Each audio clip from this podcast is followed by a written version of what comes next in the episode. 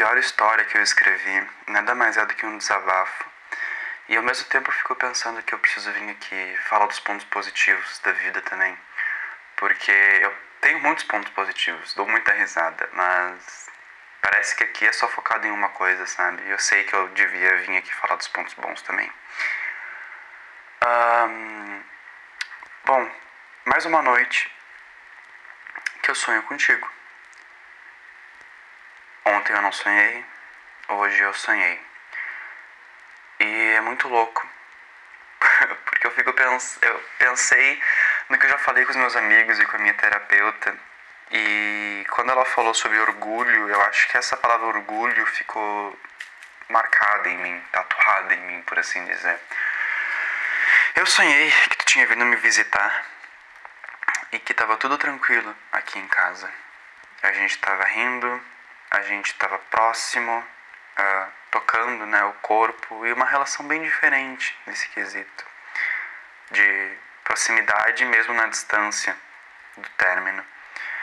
E a gente estava rindo, se divertindo, tu resolveu me mostrar uma música que uma amiga tua descobriu e eu surtei porque eu lembrei que tinha duas músicas de K-pop que eu queria mostrar pra ti, que eu precisava mostrar pra ti, que tinham sido lançadas e fiquei muito eufórico. Primeiro esperando a tua música terminar e depois para botar o que que eu que que eu tinha o que que eu queria te mostrar.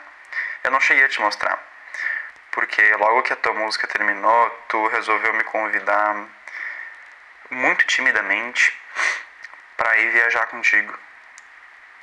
E eu neguei essa viagem, porque eu disse que eu viajaria contigo se a gente voltasse a namorar.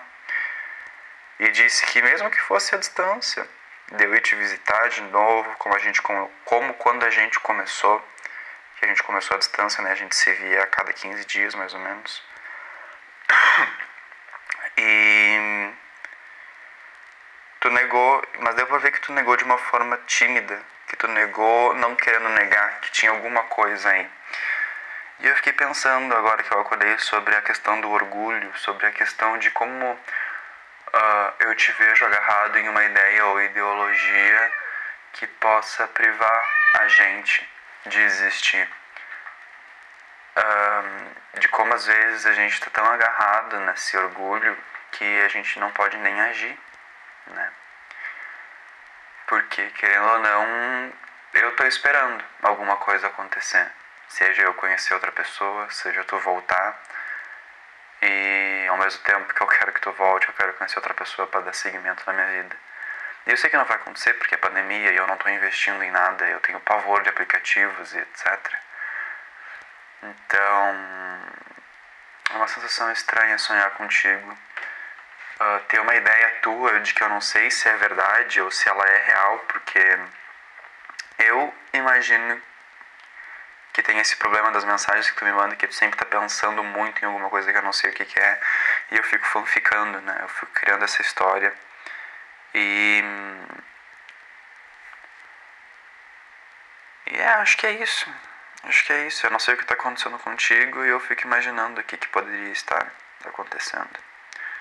Então eu espero que esteja bem. Eu espero que esteja fazendo o que tu goste, falando com as pessoas que tu gosta, com os teus amigos, sendo quem tu queria ser que é o que tu buscou quando eu saiu daqui de casa.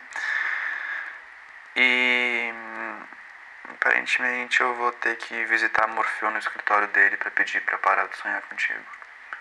Porque por mais que eu goste, por mais que seja muito quente sonhar contigo, acordar e não te ter ali do lado é bem difícil.